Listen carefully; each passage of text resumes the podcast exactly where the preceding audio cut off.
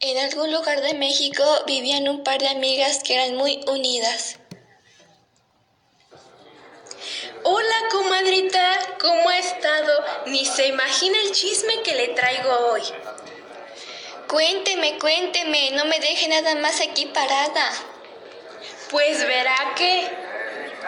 Estas amigas eran unidas por el chisme, ya que ambas se sabía que eran muy chismosas. Ellas se sabían todos los secretos de aquellos que habitaban en el pueblo. Y no adivinará qué fue lo que hizo don Rafael. ¿Qué fue lo que hizo? Se lo dio. No. Sí, frente a toda la gente, así, frente a todos. Por eso se hacen los chismes, ¿verdad, comadrita?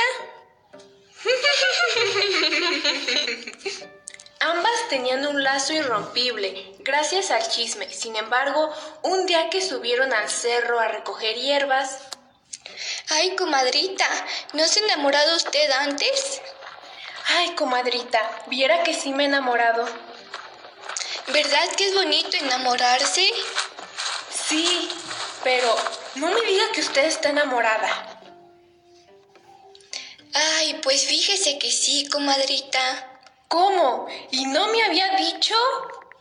Pues es que me da pena, comadre, pero pues fíjese que me gusta un muchacho de aquí del pueblo. Ah, ¿y quién es el afortunado?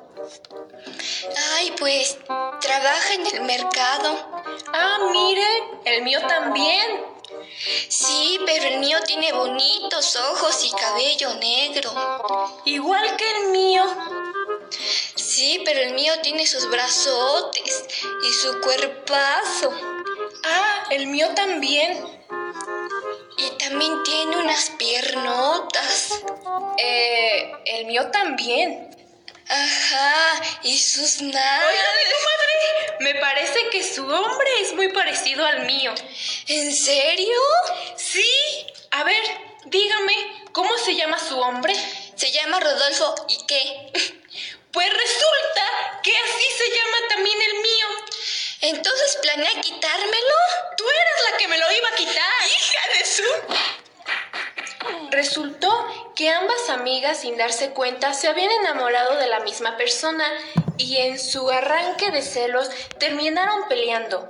En ese momento, una de ellas golpeó a la otra muy fuerte hasta mandarla al hospital. Después de eso, las dos quedaron muy arrepentidas y se disculparon.